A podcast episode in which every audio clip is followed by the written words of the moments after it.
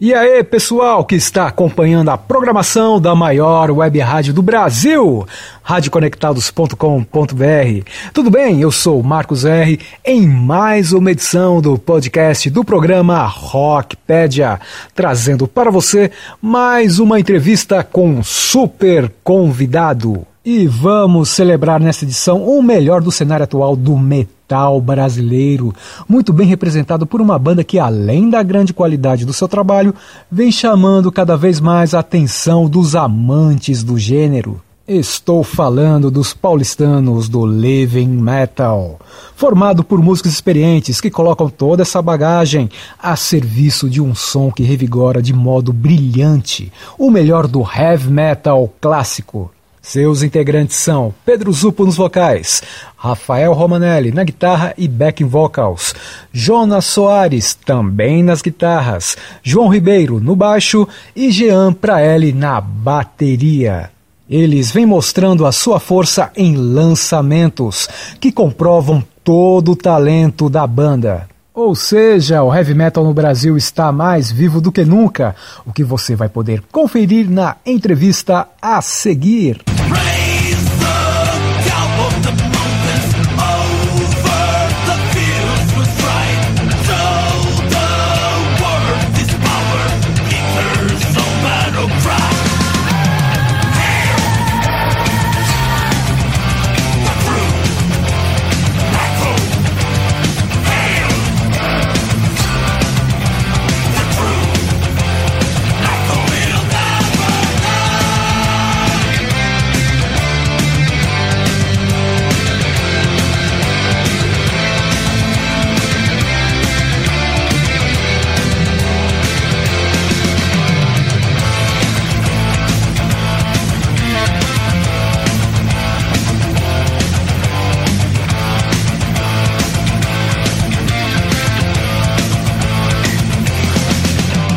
Com toda a sua simpatia, quem conversou comigo foi o vocalista Pedro Zupo, que iniciou a entrevista falando sobre como surgiu o Living Metal. Opa, tudo jóia? Antes de mais nada, quero agradecer a chance de estar tá podendo falar do Living Metal aqui para os ouvintes do, do podcast do Rockpedia. Então, o Living Metal ele surgiu, na verdade, como um projeto solo do nosso guitarrista, né, o Rafael Romanelli. Ele é guitarrista da banda Zumbis do Espaço. O Rafael sempre quis fazer uma banda de heavy metal tradicional. Né? E principalmente porque ele percebeu que assim, a gente não tem um grande representante do heavy metal tradicional brasileiro, né? A gente tem muito, muitas bandas excelentes, mas nenhum grande representante, né? Os, os representantes grandes do, do metal no Brasil é o Sepultura, que é mais para uma linha do thrash, o Crisium, o Nervosa, que são mais para uma linha do metal extremo, né? O Angra, que é mais para a linha do power metal, né? Mas para o heavy metal tradicional realmente não tinha uma banda que era o, o, o grande representante, né? E para começar uma, uma banda se precisa ter uma grande ambição. Então, com essa ambição de ser o representante do heavy metal tradicional do Brasil, ele criou esse projeto né, que acabou se convertendo em banda, né, acabou se convertendo em banda porque a, as críticas iniciais do projeto foram muito boas, né, as pessoas próximas né, convenceram ele a, a transformar o projeto em banda. E hoje estamos aí, né, correndo atrás de de lançar nossos trabalhos e divulgar nossos trabalhos. Ele também explicou como se desenvolveu a gravação do primeiro EP da banda e como isso ajudou no seu próprio processo de formação. Foi muito interessante, cara, porque como eu te falei, a banda começou como um projeto. Então, uh, na bateria estava o Almilcar Cristófaro, né, que é o baterista do Torture Squad. O Rafa gravou praticamente todas as cordas, né, todas as guitarras e baixo. E aí, por uma necessidade de ter um, um, vocal mais alinhado com o heavy metal, já que o Rafa até cantava, mas cantava na Leatherfaces, que era uma banda de trash, né? Ele me convidou, nós somos aí amigos há praticamente 20 anos. Ele me convidou porque ele conhecia meu trabalho na minha banda anterior, o Armadilha. Então foi uma coisa muito legal, porque foi uma coisa feita entre amigos, né? E foi ali que a gente viu tudo isso, tudo isso tomando forma, né?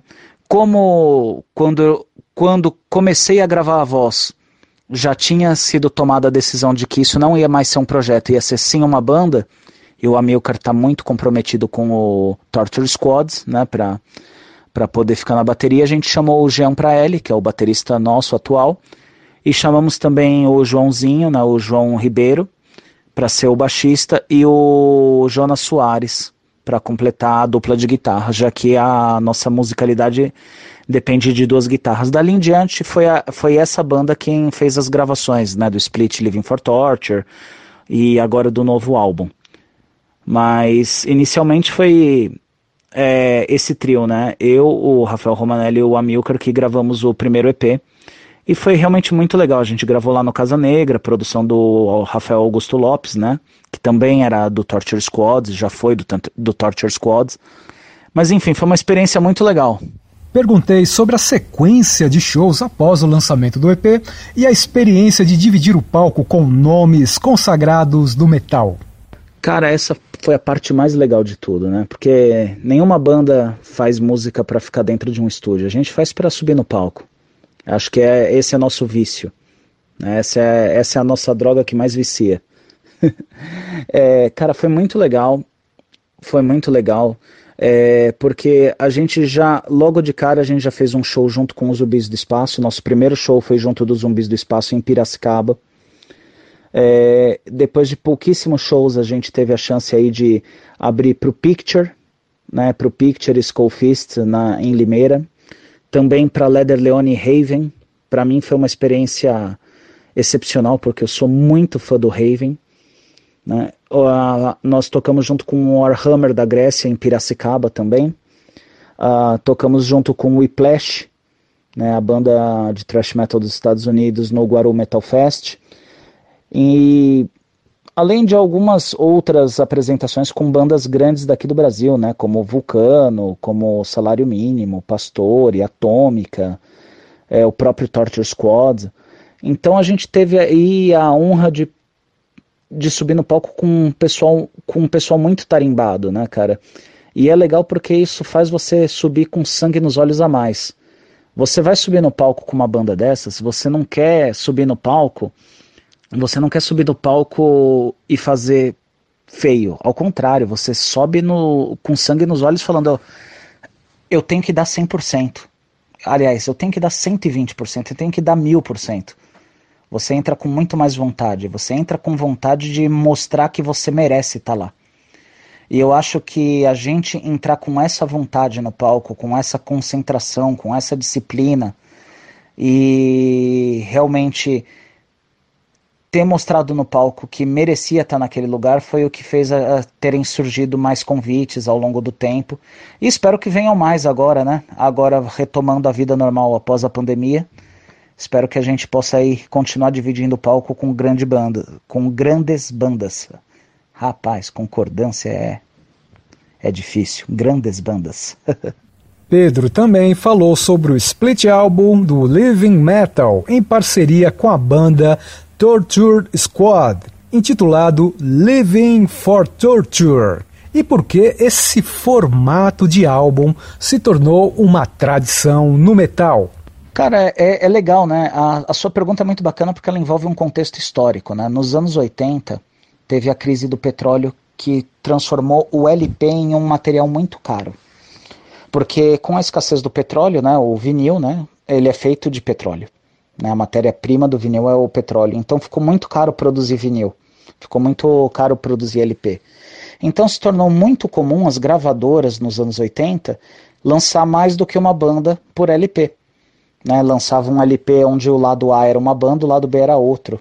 Era uma forma de você conseguir é, conseguir produzir mais, né, conseguir lançar mais bandas, produzir é, mais conteúdo, né, dentro de uma época que isso custava caro e que você não tinha alternativas. Como isso foi algo bem específico dessa época da crise do petróleo, que foi nos anos 80, isso ficou meio que uma marca da época. Porque muitas bandas nos anos 80 lançaram nesse formato. O próprio Azul Limão com o, com o Dorsal Atlântica, o, o Sepultura, se eu não me engano, foi com o Genocídio Azul limão com dorsal atlântica, não, metalmorfose com, com dorsal atlântica, perdão. Mas enfim, esse formato é, virou uma marca da época, né? Então a gente quis homenagear esse formato. A gente já queria é, homenagear esse formato. E desde, desde a gravação do EP, a gente já tinha composta a música Where Satan's Fallen, que a gente já compôs pensando em convidar a Mayara para fazer um dueto. E aí juntamos o, o, útil ao agradável, né? Nós fizemos o convite para os nossos amigos lá do Torture Squad, eles aceitaram, eles tinham né, aquele material que eles precisavam lançar, né, que eles queriam já lançar, né, que era um material ao vivo, e aí a gente fez esse disco, que a gente lançou pela Music Media Metal. E foi um disco que todos nós é, nos enchemos de orgulho. Nos enchemos muito de orgulho, porque é um, é um disco muito legal. Ele explica como foi o grande projeto intitulado Hail the World Metal, coletânea que reúne várias bandas do gênero, de diversos países mundo afora. Cara, esse foi um projeto muito legal.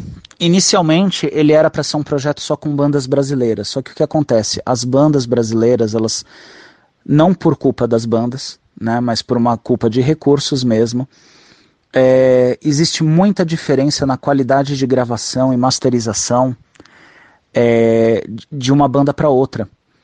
Né? E para o público leigo, quando você ouve uma banda que está, mais, que está mais mal gravada, o público leigo acha que essa banda é uma banda pior do que a banda que está mais bem gravada. E isso não, não é a realidade, não sempre pelo menos. Além disso, as, é, muitas bandas nacionais estão presas com algum selo, né? Porque lançam por selos pequenos aqui, mas tem problemas com direito de edição, liberação de música. Então eu desisti de fazer essa coletânea com bandas brasileiras, mas eu tinha muito essa vontade de fazer uma coletânea com bandas atuais. Porque o, o Headbanger, ele, ele ouve né, praticamente o, o material dos anos 80, mas tem muita banda nova fazendo um som na mesma qualidade que o som dos anos 80. E eu acho que é legal apresentar isso para o público. E mais bandas juntas chama mais atenção. Porque ó, não é uma banda fazendo isso, são várias. No caso, são 23 bandas. E o que acontece é que simplesmente eu, como vocalista da banda, mas também dentro do, do, dos meus anos, com outras bandas e é, também com meu estudo de línguas, já que eu tenho como hobby estudar línguas estrangeiras, né? É, eu fui fazendo amizade com pessoa, pessoas de com membros de outras bandas ao redor do mundo, né? Então, muitas dessas bandas eu já tinha amizade. Por exemplo, o Scala Mercalli, que é a banda da Itália, eu tinha muita amizade com o Sérgio, o baterista da banda. É, tinha amizade com a vocalista do Coven do Japão, a Takako. E por aí vai, né? Para citar exemplos, né? E eu conheci esse trabalho e falei, pô, ninguém aqui no Brasil conhece. Às vezes o cara não sabe que tem uma banda, por exemplo, Night Chains, que é a banda do Líbano. O cara não sabe que tem uma banda no Líbano fazendo heavy metal tradicional. Ou o cara não sabe que tem uma banda na República Tcheca fazendo heavy metal tradicional. E eu acho que eu sempre quis mostrar isso para o máximo de pessoas o possível. E aí veio a ideia antiga da coletânea, só que agora ser uma coletânea mundial. Entrei em contato com todos esses meus amigos, convidei-os para participar da coletânea, todos aceitaram. Ah, os que estavam com gravadora não teve problema de fazer uma da gravadora liberar, porque por ser um projeto internacional as gravadoras têm mais boa vontade em fazer a liberação. E a gente se juntou para fazer essa celebração. Essa coletânea é uma celebração. São 23 bandas de 21 países tocando 24 músicas. É uma celebração ao heavy metal tradicional, uma coisa que eu me orgulho muito, porque ali não tem preconceito, não tem xenofobia, não tem rivalidade, não tem problema cultural, ali não tem inimigo. São simplesmente pessoas unidas para fazer heavy metal indiferente à, à realidade do país em que elas estão. Perguntei de que maneira a banda se reorganizou em seus projetos durante a pandemia. Cara, a pandemia quebrou as pernas de todo mundo, essa é a verdade. Só que aquela coisa, né? Se você não toca, se você simplesmente aceita o que aconteceu e fica parado, você desaparece. Né? É uma, um conselho que eu dou para qualquer para qualquer banda, para qualquer músico. Seja visto para ser lembrado. Se você não é visto, você não é lembrado. E isso é perigoso, porque as bandas que ficaram paradas esperando a pandemia passar vão recomeçar do zero. E era uma coisa que a gente não queria. Então a gente se organizou de que forma? Olha só, a gente pegou e pensou da seguinte, a gente, pensa, nos organizamos da seguinte forma. É, nós não íamos mais fazer shows, né, por causa da, da pandemia. Então esse tempo extra nós nos organizamos para produzir conteúdo, produzir conteúdo que eu quero dizer, compor música. Né? Nós compomos músicas novas, terminamos de gravar o álbum que vai ser lançado em setembro, compomos músicas além das que vão estar no álbum, ou seja, a gente já tem mais um EP composto para após o lançamento do álbum e continuamos produzindo, ou seja, é, você tem que produzir. Aproveitamos para reorganizar a nossa proposta visual, o nosso marketing, a nossa divulgação, é, fazer uma organização do, das nossas redes sociais, da, é, trabalhar a nossa divulgação, criar formas de interagir com o nosso público. Né? Participamos aí de bastante festivais online, fizemos três lives que foram experiências maravilhosas, né? uma delas com o Crisium, uma outra com o Scars e o The Local Destroy. Uh, e uma outra com várias bandas, que foi uma live solidária, um projeto muito legal que reuniu várias rádios, vários, é, várias revistas, várias mídias, né, a, a fim de arrecadar alimentos. Isso foi muito legal. Então essas lives fizeram a gente ficar vivo para o nosso público, né? Ou seja, eles assistiram shows nossos ao longo dessa, dessa pandemia. Além disso, a gente lançou um projeto de collab né, o collab entrou muito em moda, né, no, o collab videoclipe de, de tocando as músicas em sua casa, em suas casas, né, ao longo da pandemia. É, a gente quis fazer um pouquinho diferenciado, então a gente fez o quê? Pegamos covers de músicas que nós gostaríamos de homenagear e chamamos nossos amigos dos outros países, né, o pessoal da, da coletânea Hail the World Metal, e a gente foi lançando covers com convidados de outros países, né, então a gente lançou é, um cover é, com o Scala Mercalli, da banda da Itália, cover cantado em italiano, inclusive, com o Still It da República Tcheca, cantado em tcheco, aí junto com o Nats Hammer do Peru, aí a gente fez um cover de Motorhead com Girl School, é, com o Coven do Japão, um aí foi um cover de Judas Priest, e agora vai sair aí um cover do Saxon, junto com o Deadline da África do Sul. Então foi uma coisa legal que a gente pôde fazer, porque a gente também não podia ficar inativo, né? Não adianta só trabalhar nos bastidores. Uh, os seus fãs precisam saber que você está ativo. Quem não é visto não é lembrado. E esse é o maior conselho que eu dou para qualquer artista que está me ouvindo hoje. Se ele aceitar um conselho que eu dou de coração aberto é: seja visto para ser lembrado. Não não desapareça, esteja sempre produzindo. Ele também falou como estão as gravações do álbum de estreia da banda, previsto para ser lançado ainda este ano, e o que os fãs do Living Metal podem esperar. Cara, as gravações estão terminadas, né? O disco na verdade está pronto. Ele já está pronto. Ele está numa fase de pós-produção que ele na verdade quando ele fica pronto a gente recebe a master tape né? E aí a gente ouve as músicas e faz pequenos ajustes, coisas pequenas como volume, corrigir uma distorção, corrigir uma timbragem, colocar um efeito na voz, alguma coisa assim. Então ele está nessa fase de pós-produção. Mas é, como o disco vai ser lançado em setembro, ele já está indo para a fábrica. Ele já está indo para a fábrica agora no mês de junho. E nós estamos aproveitando agora para gravar algumas músicas bônus para as versões internacionais do disco, que, que com certeza vão sair.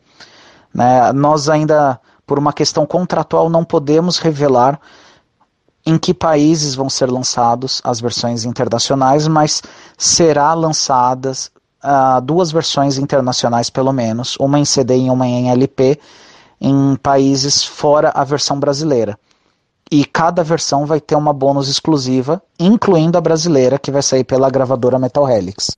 E para terminar, ele deixou uma mensagem aos ouvintes do programa Rockpedia na Rádio Conectados e para os fãs do bom e velho heavy metal. Cara, mais uma vez, Marcos, quero agradecer pela chance de estar aqui falando para os ouvintes, falando sobre o Living Metal. Chamar a galera aí que curtiu nosso papo, que curtiu nossa conversa para conhecer a banda, seguir a gente nas nossas redes sociais seguir o canal do Living Metal lá do YouTube, seguir a gente no Facebook, no Instagram, Living Metal Oficial. Procura a gente lá no Spotify. Todas as músicas do Living Metal estão no Spotify, estão no Deezer. Galera, pode ouvir lá que vai ser um prazer ter vocês lá. De verdade, é um prazer quando a gente toca heavy metal pro fã de heavy metal. Não, não, não se iludam, ninguém aqui faz nada se não for para isso. Nós fazemos heavy metal pro fã de heavy metal. Então, obrigado a todo mundo aí que escuta a banda, que escutou essa entrevista. Quem tiver interesse, ouve lá, Living Metal. E mais uma vez, obrigado por essa oportunidade de estar falando aqui. Um grande abraço. E como a gente fala ali no Living Metal, Hail the True Metal! Saudações ao verdadeiro metal. O nosso muito obrigado e um grande abraço ao super vocalista Pedro Zupo, que junto com a banda Living Metal vem arrebentando na cena e conquistando cada vez mais fãs com seu som pesado, empolgante e de extrema qualidade. Eu sou Marcos R e esta foi mais uma edição do podcast do programa Rockpedia, no site da maior web rádio do Brasil, radioconectados.com.br. Eu fico por aqui e deixo vocês com o som do Living Metal, em parceria com a banda sul-africana Deadline, fazendo o belo cover dos ingleses do Saxon. Heavy Metal Thunder. Um grande abraço a todos e até a próxima. Valeu!